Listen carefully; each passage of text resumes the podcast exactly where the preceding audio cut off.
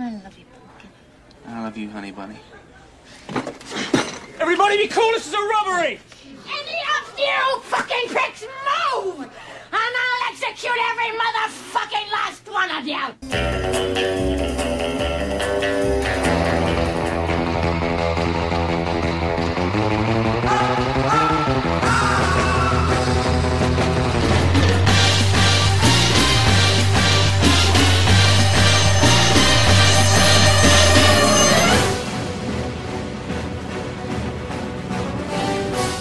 Estás entrando al mundo del cine y su música.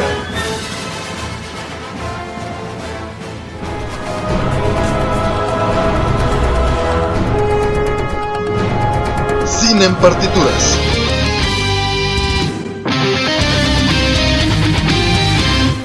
Hola, soy Robert García.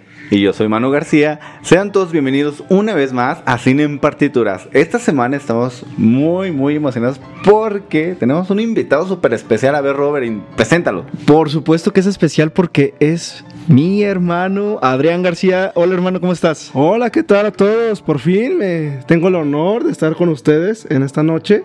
Esperemos hablar un poco de las películas que me apasionan y poderles compartir un poco de mis gustos, ¿no? Me parece muy bien Adrián, perfecto. Y justo vamos a hablar el día de hoy de las cinco temáticas más recurrentes en el cine. Y ya saben, como Siempre Cine en Partituras es un espacio para que ustedes tomen sus notas, saquen su celular y pongan en la lista las películas que pueden ver este fin de semana. Y hoy vamos a hablar de muchas películas, así es que, eh, de hecho me pasa, no sé si a ti Manu, de que de repente mis amigos me preguntan, oye, Robert, ¿alguna película para ver este fin? Pues bueno, escuchen Cine en Partituras, aquí les voy a dar muchísimas recomendaciones. Y pues vamos a empezar, ¿te parece?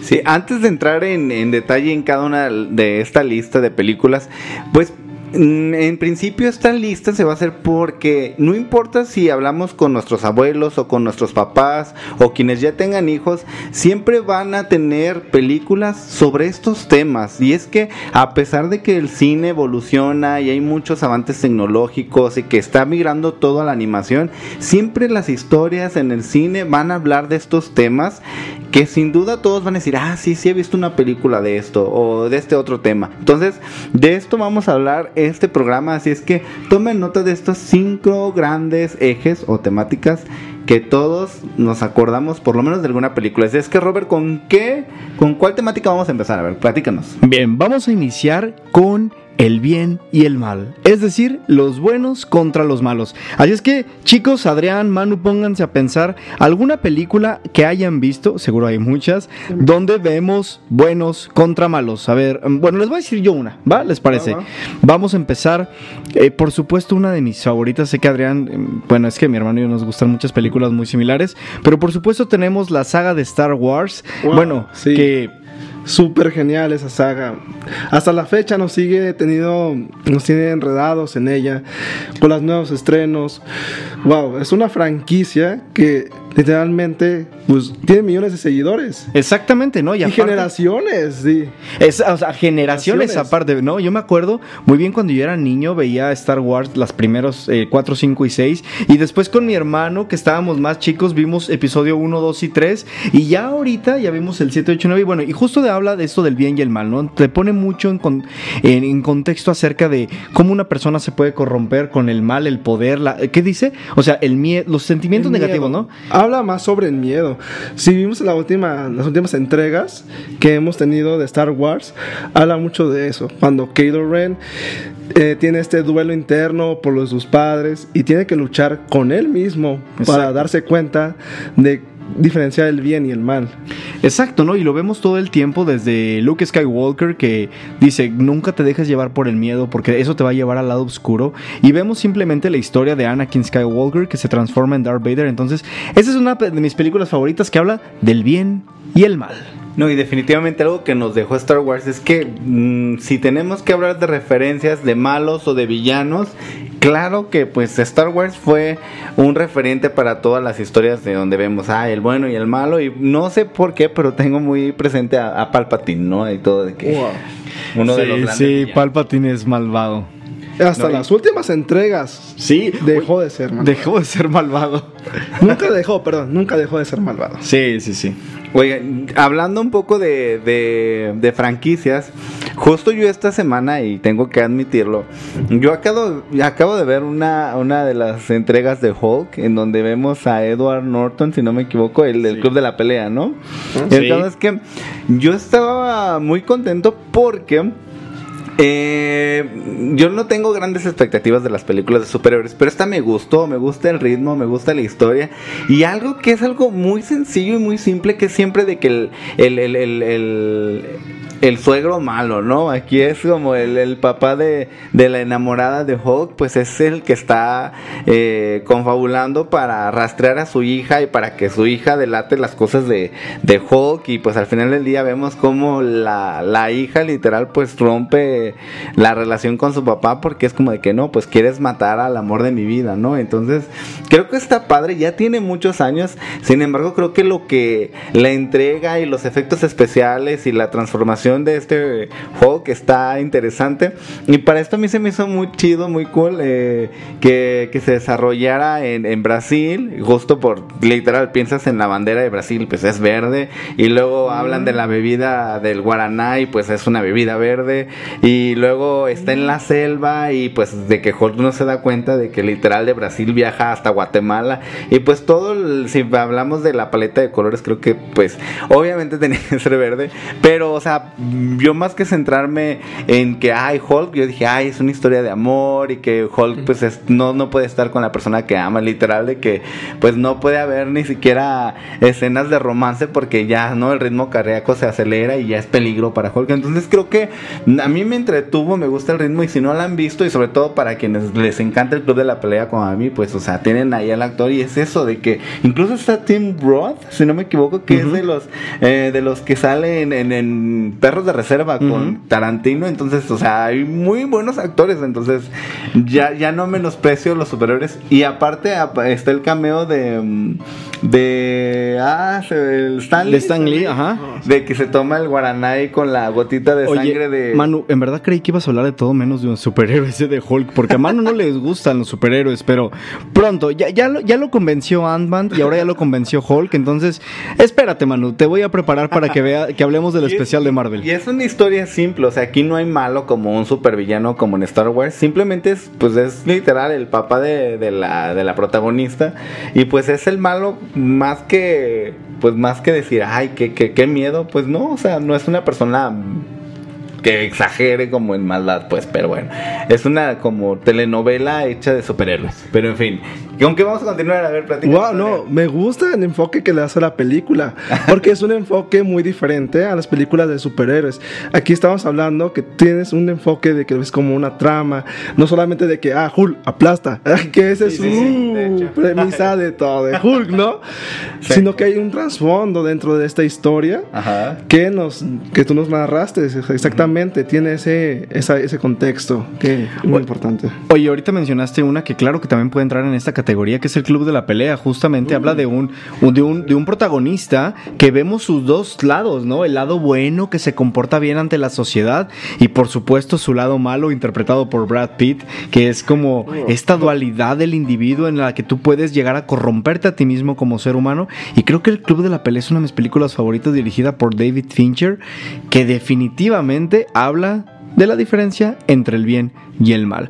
Quiero mencionarles otra eh, que justo es una trilogía que me, me encanta, que hablamos obviamente del poder y volvemos a lo mismo, ¿no? Cómo al protagonista lo ponen en una situación en la que tiene que desafiar el mal, o la avaricia, o el poder, el miedo, y en este caso le estoy hablando del Señor de los Anillos. Todos conocemos esta historia en la que Frodo, que es nuestro protagonista, tiene que regresar el anillo, ¿sí? Para poder destruir más bien el anillo, para poder acabar con esta rivalidad que existe entre humanos, este, elfos y obviamente pues la- los, eh, ¿cómo se llama? No olvidé el nombre del, Orcos. de- o los orcos, Los orcos. etcétera. Y bueno, en algún momento se ve intentado y aquí quiero rescatar un personaje que es mi favorito, que es Gollum. ¿No? Ah, buenísimo, Sí. es buenísimo Gollum. Que, sí. exacto, justamente habla del bien y el mal, ¿no? O sea, ¿cómo puede ser una persona tan noble, tan buena, ayudar a las personas, pero al mismo tiempo puede ser traicionero por el mismo poder y la avaricia de querer tener el anillo? My precious. Ay, sí, no, en, en realidad es un personaje que de- quien no está tan familiarizado con el Señor de los Anillos o con la trilogía o incluso con el Joven, sí identifican este personaje. Aquí es cuando a veces mm, la proyección que tiene un personaje puede llegar muy lejos y definitivamente en los memes de Gollum Oh, son la onda, todo el mundo tiene... buenísimos, Por lo menos han compartido con un meme, ¿no? ¿Cuál es tu personaje favorito, Adrián, del Señor de los Anillos? Yo creo que es Aragorn. Aragorn es muy bueno. Les voy a decir algo, Adrián de chiquito decía que era Legolas, ¿eh? Ah, bueno, sí es cierto. Sí, no me acordaba de eso. Pero ahora, ya que soy grande, creo que es Aragorn. Aragorn, Aragorn. Es un líder. Sí, y No me aparte, es, y aparte es humano, ¿saben? Humano. es humano, sí, entonces, su- súper cool, sí, tienen Lo razón. que me gusta de Aragorn es que representa esa parte de la humanidad. Claro, sino que puede llegar a ser mm, bondadosa. Bondadosa. Sí. Y bueno, ahorita vamos a irnos ya al primer corte, pero les quiero dejar una canción que me encanta porque ahorita vamos a hablar un poquito de, de la guerra y demás y que también entra del bien y el mal y estoy hablando de la película de Matrix, que por cierto, este año se estrena la número 4, ya la quiero ver, muero por verla porque me dejó muy intrigado el, el final de la tercera, ¿saben? No sabemos si Trinity en realidad muere o no, si este Neo en realidad ¿Qué le pasa a Neo? Nadie lo sabe y lo vamos a descubrir con esta cuarta entrega. Así que vamos a escuchar esta canción eh, de Marilyn Manson llamada Rock is Dead del soundtrack de la película de Matrix. Y regresamos aquí a Cine en Partituras.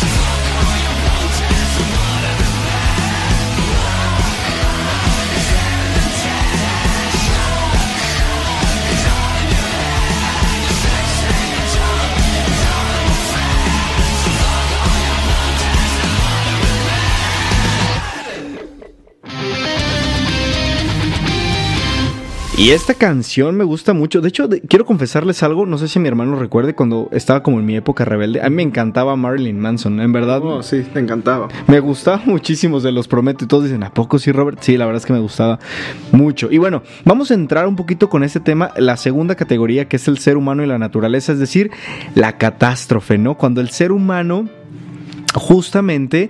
eh, pues se ve o se afronta a situaciones que lo llevan al límite. Y bueno, Matrix es una película que me gusta mucho porque aparte de que habla de tecnología, justamente nos pone en un contexto en el que el mundo está destruido. ¿Sí? Porque habla acerca de la inteligencia artificial y de cómo las máquinas se apoderan de la humanidad controlándola y reduciendo eh, al ser humano a nada, ¿sí? A ser simplemente una batería que alimenta a las máquinas de este nuevo mundo en un futuro muy lejano. Y cómo la Matrix es esta especie como de... ¿cómo de- Simulación. Simulación simulación. para que las personas que están siendo eh, cosechadas, porque están siendo cosechadas Sí, como en un campo de seres humanos, vivan dentro de la Matrix una vida de estereotipo, eh, con procesos, no sé, es algo bien interesante, pero después vemos como nuestro personaje Neo le dicen, oye, ¿quieres despertar? ¿Quieres ver la realidad? Y despierta a ver el mundo real y, da- y se da cuenta que el mundo ya se había acabado. Sí, entonces habla de eso, habla de cómo los seres humanos podemos llegar hasta el límite y que la tecnología, si no la controlamos, puede llegar a consumirnos. Pero también habla de otra parte muy importante, que es la parte donde el ser humano prefiere vivir dentro de la Matrix. Por ejemplo, no sé si viste en la película, cuando un compañero de ellos los traiciona, exactamente. ¿Por qué? Porque decía, yo prefiero sentir el sabor de un bistec bueno, tener riqueza, tener lo que me ofrece la Matrix y poder gozarlo y no vivir la su realidad que en ese momento estaba fuera de la Matrix. Exacto. También habla de eso, que es algo muy actual. Mucha gente a veces prefiere vivir dentro de sus estereotipos Sí. que afrontar la vida real. De sus redes sociales, las De redes, sus redes socia- sociales, Las redes sociales sí. se convirtieron en nuestra Matrix, ¿no? Y Es peligroso, puede ser peligroso. Sí, eso. oye, no lo había pensado, Adrián, tienes razón. Y bueno, ¿qué otra película? ¿Qué otra película habla de este, del ser humano y su confrontación con la naturaleza y el fin del mundo? Pues mm, voy a caer como en la zona de confort, pero muchos este, recordarán en el 2012 que se decía y se rumoraba en redes justo esta idea de que hay que el calendario maya y que no sé qué tanto y que se iba a acabar el mundo. El caso es que eh, pues en el 2012 se estrenó esta película de ficción, acción, que justo sale La Roca. Y pues es, es la de la falla de San Andrés. Y pues es como literal, ¿no? Aquí yo, este, entre mis notas fue como el cliché de que siempre los americanos o el estadounidense que salva el mundo, ¿no? Así de todo parte de, de América y los de US Citizen, pues, ay, nosotros con nuestras armas y con nuestro equipo y demás, vamos a salvar el mundo, ¿no? Y entonces, pues aquí La Roca hay una secuencia que es como lo que, lo que más, este, recordamos es que hay un helicóptero allí que, que se va a caer y pues La Roca, o sea, que la Es verdad... Roca, simplemente. en realidad, o sea, suena como a que no me encanta lo que es La Roca, o sea, pero hace unos programas yo decía, La Roca. ya se inmortalizó en el cine, o sea, a pesar de que salió de la lucha libre, o sea, es una persona que incluso lo vi en, en, en Jumanji esta semana y, y siento que hace bien su trabajo que es entretener, no es que haga personajes que propongan o que tenga actuaciones que, que, que impacten, simplemente entretiene. Y en este del 2012, o sea, fue un éxito porque todo el mundo estaba con que, ay, se va a acabar el mundo y lo hacen bien, lo hacen bien, es entretenida y pues habla de esto, ¿no? De cómo pues se va a acabar el mundo y pues de esta idea de que pues no tenemos que pensar que tenemos todo pues tan seguro, ¿no? O sea, así como hablamos del futuro de la tecnología, pues así también es que la Tierra se va a auto eh, revelar y acabar con el ser humano, ¿no? Pero bueno, esa es como mi propuesta, que pues ya tiene sus años, pero sigue estando como entretenida, ¿no? Oye, Adrián, ¿te acuerdas de la película de Presagio que nos gustaba también mucho? Wow, claro, esa película me encantó. La verdad, yo la vi de chico y no me dejó dormir porque me daba miedo de que decía, ah, me van a venir a secuestrar extraterrestres o algo así.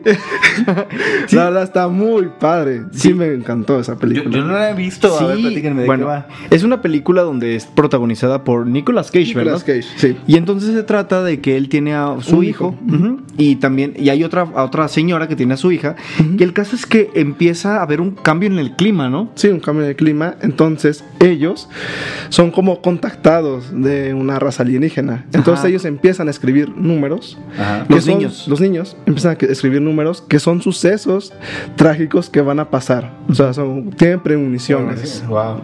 escritas y exactas. Entonces, los números te dan coordenadas donde exactamente van a pasar el fenómeno.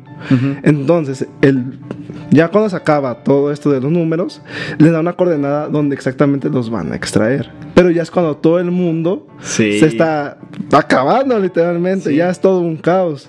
Sí, la verdad está muy buena. Hay una escena muy buena, ¿verdad? La del avión, que Oh, literal le dice, en, un- en tal coordenada va a pasar un accidente y literal se cae un avión y es un caos.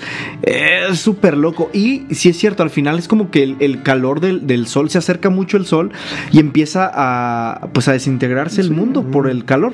Y ellos se van a unas coordenadas donde realmente... Es que ellos veían unos, a unos señores, Unos señores. que eran extraterrestres. Está muy buena, la verdad. Está buena. ¿Cuánto tiempo que tiene que salió? ¿Esa ya tenía años? No, ya tiene- tiene muchos años. Yo la vi de. De niño. No, no de tanto niño, pero sí de ¿Sabes joven. Sí. No, no tengo ninguna referencia, pero sí me, me llama mucho la atención.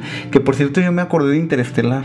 No sé. Ah, como- muy buena. También de que llegamos a una... A una. Donde, donde no hay pues ni siquiera alimentos y tienen que salir de la Tierra para buscar otro otra otro planeta porque pues tiene que haber una una generación de seres humanos en, en- en, pues fuera de, de la Tierra porque, Oye. pues no A mí hiciste recordar Wally, ¿se acuerdan de Wally Oh, buenísima, Wally. ¿Cómo no recordar esa película? Eva. Wally. Ah, yo lloro con siempre que me acuerdo de Muy ad hoc al contexto que estábamos tratando, ¿eh? Sí, porque realmente habla de eso, de un, de un mundo que se Consumido, acaba. sí, consumido. por el ser humano.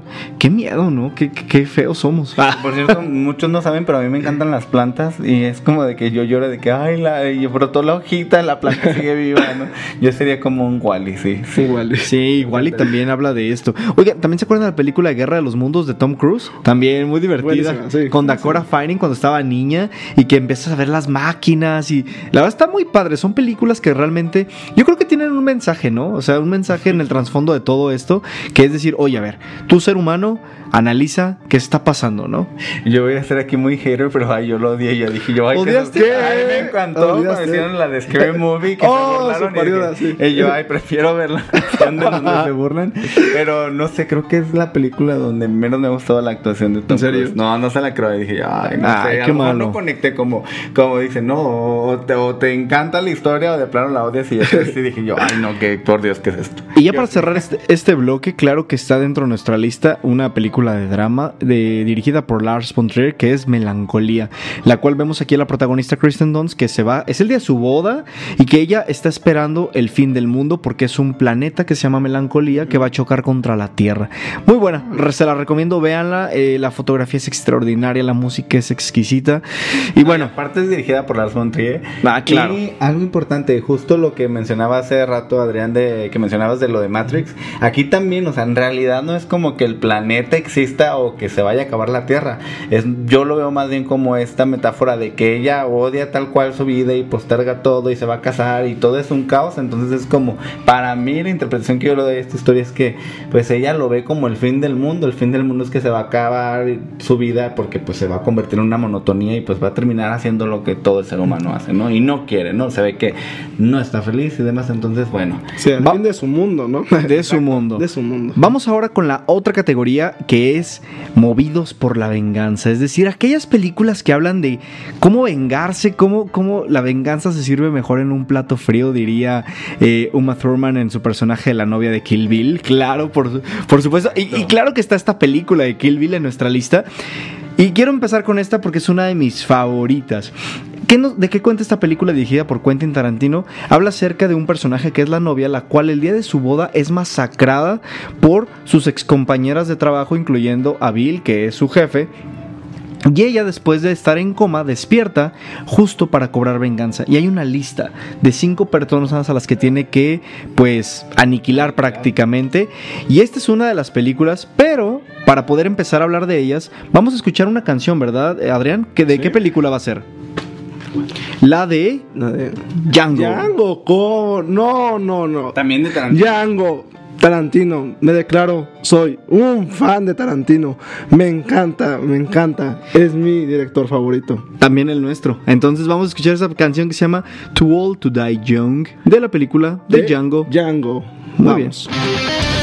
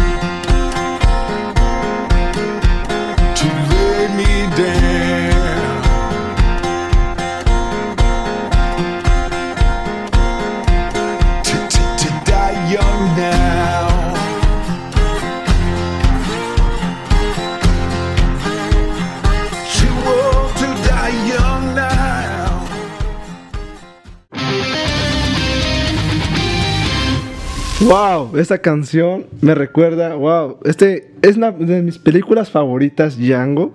Es, wow, para mí es de una de las mejores de Tarantino. Sí. No solo por su historia, sino por la acción, la narración. Wow, esa película te lleva, te, te hace Te que te metas, te engancha con el personaje. Por aquí estamos hablando de un contexto, cuando las guerras de Estados Unidos, cuando existía la esclavitud. Sí. Entonces Django era un esclavo prácticamente. Tenía una esposa que fue educada por un alemán. Sí. Así que ellos estaban acostumbrados a una buena vida. ¿Hasta qué? Hasta que se muere pues la familia alemana. Y pues ¿qué pasa con en ese tiempo con los esclavos? Los venden. Sí. Así que son vendidos. Son vendidos a una de las peores plantaciones en esa época, según la película. Sí. Y son torturados. La esposa de quiere escapar, la Sí. persiguen. Entonces habla de eso. Django desesperado por buscar a su esposa, por reencontrarse, se encuentra con... Ay, este Ay, actor, ¿cómo se llama? El, Buenísimo. Ah, el que hace el, el de Bastardo sin Gloria. Sí. Se me olvidó. Chris Waltz es el Chris actor. Waltz, wow. Se encuentra con él. Entonces es cuando empieza la travesía de Django. Sí. Cuando empieza a hacerse un recompensas Algo que en esa época era imposible pensar de que un afroamericano estaría cazando blancos. Sí, sí, totalmente. Y ese giro de la historia está súper genial. Es cuando vemos a Django montado a caballo, entrando al pueblo y todos viéndolo, Sí. diciendo, ¿qué hace ese tipo arriba de ese caballo? Sí, sí, sí, cierto. Es una escena impresionante. ¿Por qué? Porque los deja callados. Es cuando él rompe ese paradigma del esclavismo. Exacto. No, y aparte se acuerdan del personaje de Leonardo DiCaprio, el Candy. ¡Wow! No, Candyman no, es otro personaje que lo amas y lo odias. Sí, sí. Dices, maldito. sí, sí, totalmente. Y, y bueno, justamente habla de eso, habla de venganza porque él quiere rescatar a su esposa, Esposa. ¿no? Sí. Y después, obviamente, no solamente eso, sino que también quiere... eh, Cobra venganza. cobra Cobra venganza, venganza. de las personas que torturaron a su esposa y que le hicieron tanto daño a él y a su familia, ¿no? Sí, pero la escena más que me queda es cuando Candy, debe ser Candy, se da cuenta de que lo están estafando. Cuando rompe la copa, esa escena Oye, maravillosa. hecho, ¿Sabías, Adrián, que esa escena realmente se cortó la mano a Leonardo DiCaprio? O sea, sí la rompió en ese momento. wow. Sí, Sí, el profesionalismo de Leonardo Sí, DiCaprio está genial esa Y él escena. siguió actuando, pero en realidad se lastimó, ¿verdad? Ya lo habíamos visto en una, en una eh, entrevista. Sí, sí en, en verdad, yo tengo que admitir, no me encanta a mí cuando, como hablar de violencia o siempre he estado en contra de la violencia, pero en verdad, Tarantino a mí me encanta. Yo disfruto tanto cuando cobran venganza a sus personajes, tanto en Kill Bill como aquí en Django. Y es como de que, hoy es como de que, hoy ya quería que llegara el momento en donde este personaje resolviera todo y la gente mala pagara todo lo, lo que, pues, a- ves a lo largo de la historia, pues que con un cinismo viven bien tranquilo su vida. Y sí, definitivamente. eh, Ay, se me olvidó el, el- el nombre del actor de, de Django. Eh, Este. ay, no, me, no me acuerdo tampoco. Pero es que en verdad, o sea, ves toda esta, eh, todas estas secuencias en donde vemos los latigazos y la violencia. Es como de que, ay, por favor, ya que cobren venganza y que acaben con estos este, patanes, por no decirles de otra manera. Tocas es un punto muy importante que fue la palabra cinismo. Sí, sí, sí. Cinismo, el personaje del esclavista negro. sí, sí. que le dicen bola de nieve. Ese personaje, o sea, cinismo puro. O sea, como una persona que tiene, que ve a sus hermanos, que, que son de la misma raza, puede ser un esclavista también. Esa película es muy interesante en ese punto porque siendo él también afroamericano, ve a los afroamericanos como mercancía, literalmente. Sí, que es interpretado por Samuel, L. Samuel Jackson. Jackson. wow. Ese personaje, Oh, ese sí. sí lo odias. Lo odias. Lo odias. Ah. Maldito, neta. Jamie Foxx es el que interpreta a Django. Jamie Foxx, sí, sí, sí, cómo? Se me- no me acuerdo el nombre, pero sí, o sea, Samuel L. Jackson y Jamie Foxx, este, mm, Christopher Watts, en verdad hacen un, una- un increíble trabajo. Déjenme decirles que yo no la vi en su momento porque yo confundía esta película con Rango, una animación. Rango, no, no, no, Y entonces yo decía, yo no, o sea, porque que me decían, ¿por qué no has visto Django? Y yo decía, pero es que es el de la, y yo el de las zarigüeya o no sé qué, la Lagartija. Yo así de allá después, ah, sí, ¿Por qué habías perdido tanto tiempo en ver esta joya del Sí, cine? la verdad es que es muy... Y, todo en cuestión de producción, en cuestión de vestuario, las todo está increíble. Y definitivamente habrá que luego Soundtrack. estar al pendiente de, de- de Tarantino, ¿no? Ahorita acaba de publicar una un libro de, de la de Once Upon a Time in Hollywood, pero todavía no Uh, se sabe qué es lo que va a pasar porque según él había dicho que ya no iba a hacer ninguna Falta su décima película. Entonces, pues esperemos, esperemos que, que, que, pues no cumpla su palabra. Por favor, Tarantino. Sí, por No favor. dejes de hacer películas. No, en verdad. Yo les tengo otra película que es un musical que habla de venganza y es Sweeney Todd. Ya habíamos hablado de ella en algún otro programa. Oh, que es El barbero demoníaco de la calle Fleet, donde vemos al protagonista que es Johnny Depp, quien interpreta a Sweeney Todd. Y él es. eh, él regresa a Londres a cobrar venganza por haberlo separado de su esposa y de su hija, con el que es ahora el presidente, o bueno, no sé si es presidente, como bueno, el ministro, no sé. El, el encargado, pues, el, el que tiene más poder ahí en, en Londres. Y se asocia con una, con una loca que es interpretada por Elena Boham Carter, quien vende los peores pies en Londres. Y bueno, finalmente empiezan él eh, empieza a ser el barbero y a matar gente hasta poder lograr su objetivo que es matar a aquel que lo separó de su esposa y de su hija. Buenísimo, este, este me encanta, este musical está lleno de pues música, sangre y una fotografía extraordinaria y unas actuaciones también increíbles. Una de mis favoritas. No, y de alguna manera indirectamente de canibalismo, ¿no? Porque Oh, vemos sí. cómo la gente, pues, dice- Oh. dice- porque en ese momento vemos que había como esta dificultad en costos de, de la carne, tal Sí. cual, ¿no? Y decían, Sí. ay, no, pues de repente el personaje de, de Elena, eh, pues, tiene, pues, todos los... The worst pies in Sí, London. no, está increíble. El ingrediente secreto. El ingrediente secreto. No, y, y sin embargo a mí me, me ganan con la parte sentimental y cursi porque sí, o sea, el desenlace de la historia es como, pues yo, aunque es como de mm, muy violenta y de sangre, yo sí decía yo, ay, pero es una historia muy triste, o sea, el trasfondo y el mensaje también es como de que, pues para llorar, pero es increíble, yo creo que es de, de los musicales más increíbles, y Divertidos. que tienen una propuesta y, y que es totalmente rompe con el paradigma de que, ay, como mamá mía, que todos brincan y Johnny es como de que, no, no, no, está increíble. Oye, y hablando de venganzas, esta película que acaba de estrenarse este año, Promising Young Woman, que se llama.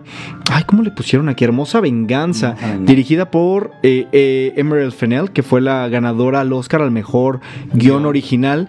Y bueno, esta película está bastante interesante. ¿Por qué? Porque habla justamente de una chica que. eh, es, tiene una compañera en la preparatoria la cual es abusada sexualmente y ella decide cobrar venganza por este hecho contra aquellos chicos que cometieron este crimen. Entonces, está bastante divertida, entretenida, diferente, diría yo. Tiene un ritmo que yo la vi y dije, a ver, que- es que como que no sabía que estaba exactamente si viendo una comedia, pero la verdad me gustó. O sea, al final hablé mucho de esta película, durante, me dejó reflexionando mucho. Y, y está divertida, ¿no? Es que tiene una mezcla en cuestión de géneros, la las actuaciones son buenas. Sí es, eh, sí rompe con lo que acostumbrábamos cuando hablábamos simplemente de abuso sexual, de violencia, del, la del rol de la mujer. Y siempre aquí, por ejemplo, caen los clichés como de, de los alumnos universitarios que, que después de muchos años viven una vida plena y que disfrutan todo. Sin embargo, aquí es la propuesta de que vamos a jugar con estos subgéneros y mezclar lo que normalmente sería como convencional, sencillo, que de alguna manera Robert decía que es comedia. Y la verdad es que causa eh, mucha, mucha gente les agrada el ritmo porque pareciera en teoría que es como muy muy ligera y muy fácil de digerir pero si mm, observas detenidamente y desmenuzas cada una de las intenciones de este de esta historia te das cuenta de que sí hay un trabajo elaborado Claro. Mm, yo sí digo no es como mm, la, la mejor historia de las nominadas pero sí hay una propuesta y sí, hay un cambio y sí vale la pena verlo y seguramente muchos que la vean me decir no manches todo esperaba de esta historia menos, lo Menos que vi". esto. y es buena Oye, Adrián, estábamos hablando de qué película? No podemos dejar de hablar de venganza. Sí, B de venganza. B de venganza. Sí. Before Vendetta, ¿sí, no? Ay, con Natalie Sí. Portman Sí. que hace una Uh, actuación genial Genial. Yo esa película la acabo de ver no hace mucho, la reví, porque la verdad me interesó. Es una película pues que es buena, Ok. es muy buena. El concepto de este del B justamente nos lleva a otra película antigua, que es El Conde de Montecristo. Ah, Justamente que el, el sí. personaje de B estaba obsesionado con esa película, El Conde de Montecristo, y que me dejó referencia El Conde de Montecristo que es llevar su venganza concluida. Acabo de ser encerrado injustamente que pues este escritor que fue este Alejandro Dumas, Dumas, ujú. que escribió esa, esa novela. Sí, que si no me equivoco es un eh, Francés. Francés, es francés, y Manu. Alexandre Manu. De hecho, yo no sabía eso. Qué increíble. Sí. O sea, ahorita que dices la referencia, sí. Y mm, de alguna manera, o mm, digo, voy a cambiar el tema, pero Sí. volviendo como al colectivo y a lo que las masas ven, eh, me recuerda un poco a la casa de papel, que también tiene como Mm, unos tintes y unas tintes, referencias.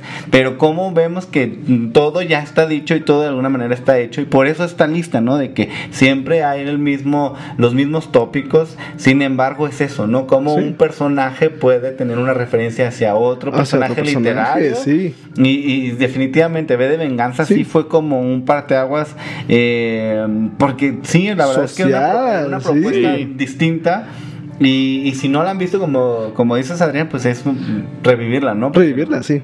Exactamente. ¿Cómo vemos este personaje que se identifica un poco con este Edmund Dante, que fue el protagonista de Conde de Montecristo? A diferencia que Edmund pues, lo encerraron injustamente por un crimen que no cometió, pero en el caso de B, B pues es sometido a una serie de experimentos. Ok. Así que en el caso de esos experimentos, pues él busca venganza porque le hicieron eso. Claro. Así que vemos cómo este personaje, cómo tiene él ese odio contra el sistema, porque le hicieron eso, esos experimentos con él. Y cómo vemos a la protagonista que la involucra en sus actos, se enamora de ella. También habla de amor y venganza.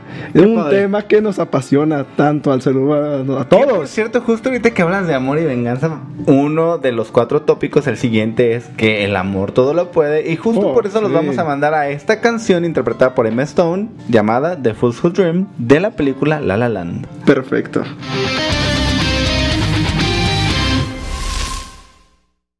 and tumbled the sun. The water was freezing. She spent a month sneezing, but said she would do it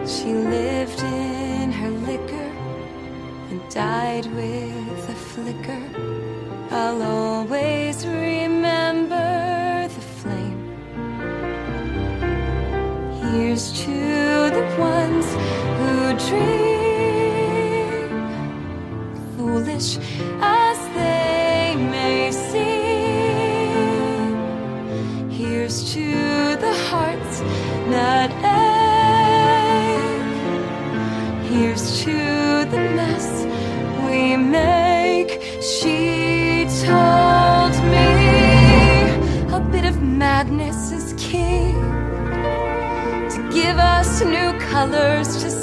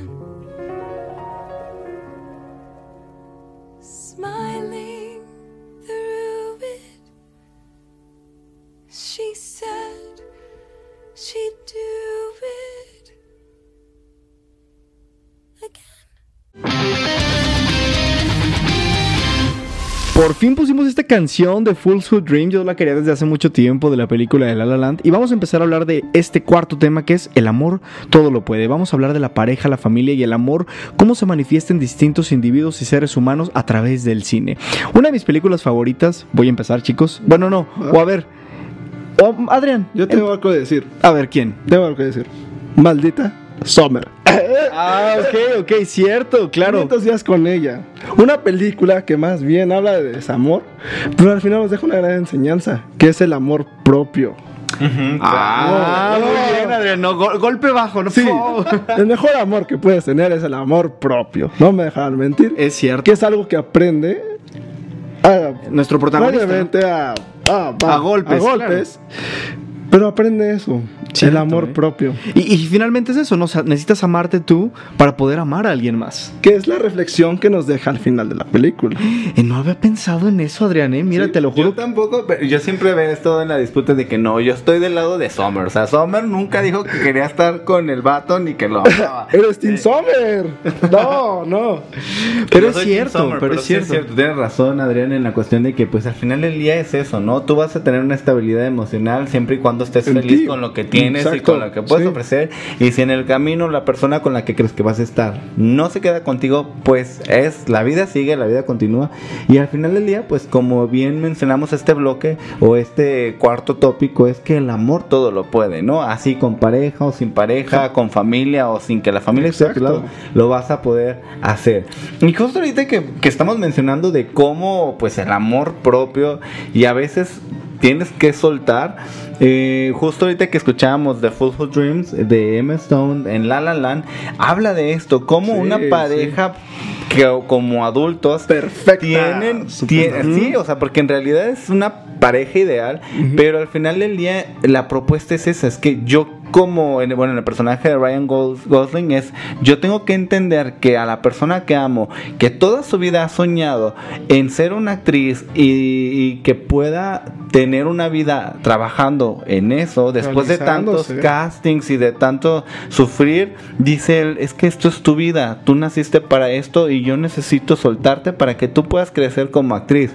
Y es eso, justo esto, ¿no? Este, los, justo el título de la canción que escuchamos de Full Dream es eso, los, los, so- los locos que soñamos despiertos, ¿no? Sí. Y es esta historia de La La Land en donde pues definitivamente pues el amor todo lo puede, tan lo puede que dices, pues te voy a dejar ir, aunque me va a doler mucho, pero yo te quiero ver feliz, ¿no? Y es eso, ¿no? La ella, expectativa sí. realidad Sí. y es, es más el amor que te tengo a ti, que prefiero eh, sobrellevar la pérdida de no tenerte, pero verte hacer lo que realmente estabas destinada a hacer, ¿no? Entonces es de mis favoritos de, Wow. del amor todo lo puede, ¿no? Yo voy a ir a otra mucho más cursi, ahora sí, la verdad lo admito. Fue un libro que me encantó haber leído y que también la película me fascinó. Y es Diario de una Pasión, donde vemos también a Ryan Gosling y a esta Rachel McAdams, ¿es? Sí. Sí, ¿verdad? Que es la protagonista de esta película hermosa que habla acerca del amor de juventud, ¿no? De aquella persona con la que te enamoras y estás destinado a estar con ella sí o sí. Pasa mucho tiempo, obviamente su familia eh, no quiere que esté con él porque pues él no es de la clase social que la familia espera con la que la chica esté. Se separan mucho tiempo después, él hace su vida, ella hace su vida, pero el amor está ahí. Y entonces se vuelven a ver en una ocasión en, en la ciudad y es como de, no, no, no, no la quiero buscar, pero ella después lo busca a él y ella está con otra, él está con otra persona, pero finalmente tienen este, nuevamente se vuelven a enamorar como cuando eran jóvenes y reviven esta pasión. Pero no sé si recuerdan de lo algo tan bello de esta película, es que finalmente pasa mucho tiempo y empezamos viendo la película con una historia de Alzheimer, ¿no? Que él... eh, no me acuerdo si es él o ella quien tenía Alzheimer. Ella. Ella, ¿verdad? Y él escribió en ese diario todas sus vivencias para recordarle cuánto la amó. Es una película hermosa. A mí me encanta Diario de una pasión, sí.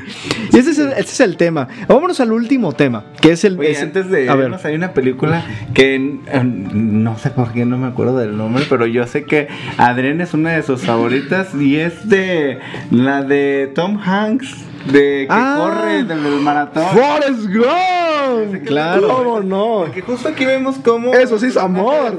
Sí. todo- todo- ¡Amor a Jenny! Sí, exacto, Sí, Jenny, el personaje de Jenny. Jenny, gracias por decirme. Otra Sommer. ¡Ah! Otra Fíjate- Jenny. ¿verdad? Esa sí que, es una maldita eh, eh, Jenny. A ella sí puedo decir que a ella no la quise. No, no. Para, digo, creo que es una historia que, ay, a mí me encanta, la verdad es que... ¿Cómo no? Sí, una- es una genial esa película película. hermosísima, pero justo habla de esto, ¿no? Del amor todo lo puede, o sea, en verdad este, el personaje que tiene Tom Hanks Compró todo... Apple. Ah, sí, cierto. Es, un es una historia muy bonita, justo esto de que a pesar de que sabes que el amor no es correspondido, pues Pero está ahí, eh, está ahí. Estoy ahí, quiero cuidarte, quiero protegerte, Sí. quiero lo mejor para ti. Y, ay, aparte el amor que le tiene Tom Hanks a su mamá, el personaje también es hermoso. Yo sí, lloré hermoso. mucho cuando, bueno, no les voy a decir, pero pues bueno, hablando de la cuestión padre, este, madre e hijo.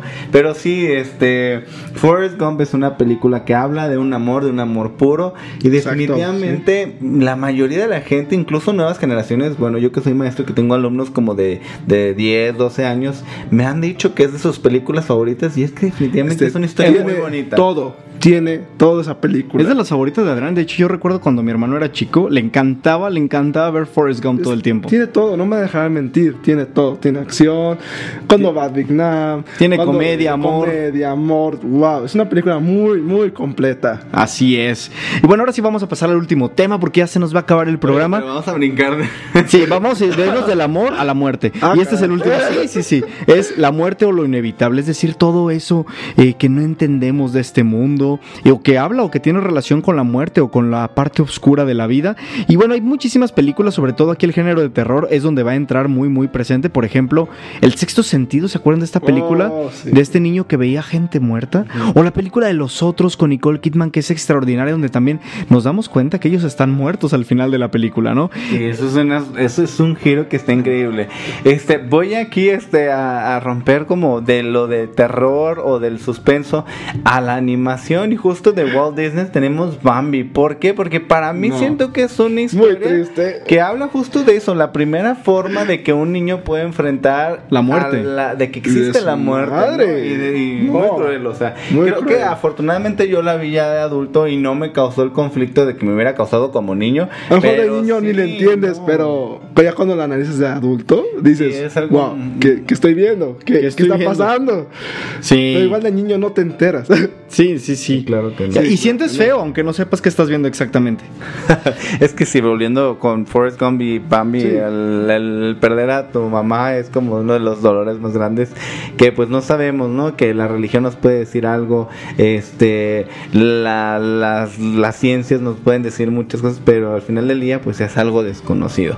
Yo quiero tocar un tema un poco delicado antes de terminar el programa, pero es que también hay temas como la cuestión de la eutanasia que también pues es parte de esto, ¿no? Como la muerte es algo inevitable, pero en esta propuesta es pues adelantarla, ¿no? Eh, por nombrarles este algún algún ejemplo, este, ay se me olvidó, el- Las invasiones bárbaras es una película de Canadá que está en francés y justo habla de un proceso legal de cuando apenas se estaba presentando la cuestión de la eutanasia y una que no es de eutanasia pero sí habla de una persona que se queda este inmóvil paralizada que se llama La escafandra y la mariposa una película francesa también que nos habla justo de una persona que estaba en el medio de la moda y que era pues un super galán y que estaba rodeado de chicas hermosas este sufre un, eh, literal de la nada pues tiene un parálisis manejando su coche y se va el- al hospital y no se puede comunicar literal, o sea, no puede más que parpadear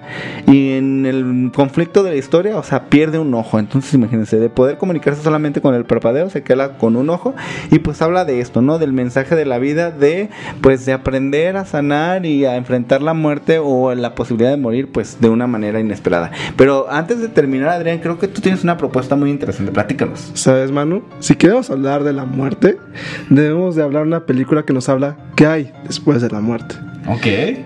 ¿Cómo se llama? Más allá de los sueños. Robin Williams. Williams. Claro. ¿Cómo no tener presente esa película si vamos a hablar de la muerte?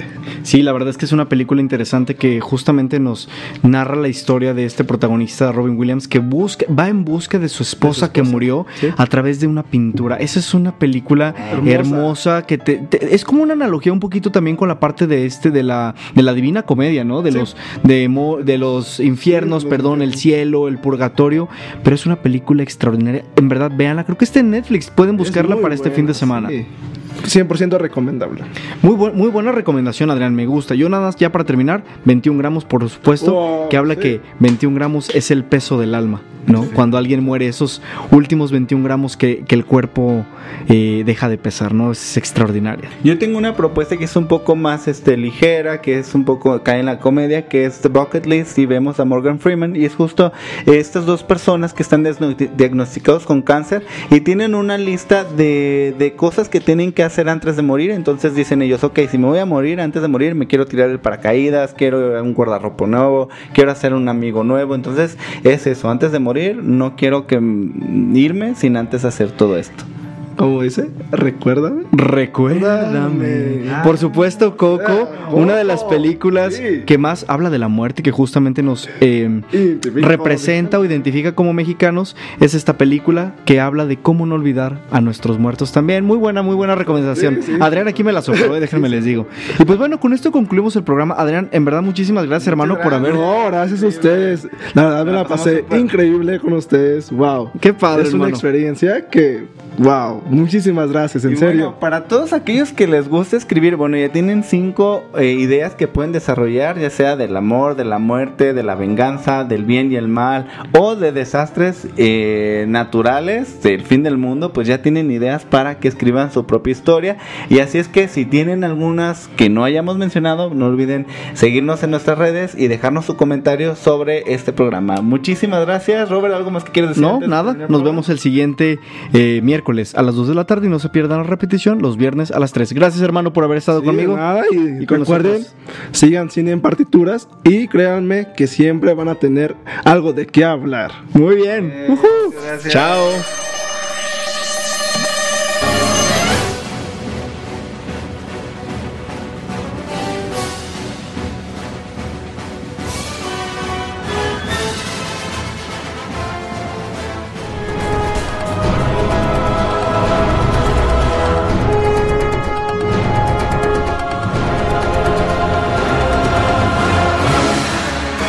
En partituras.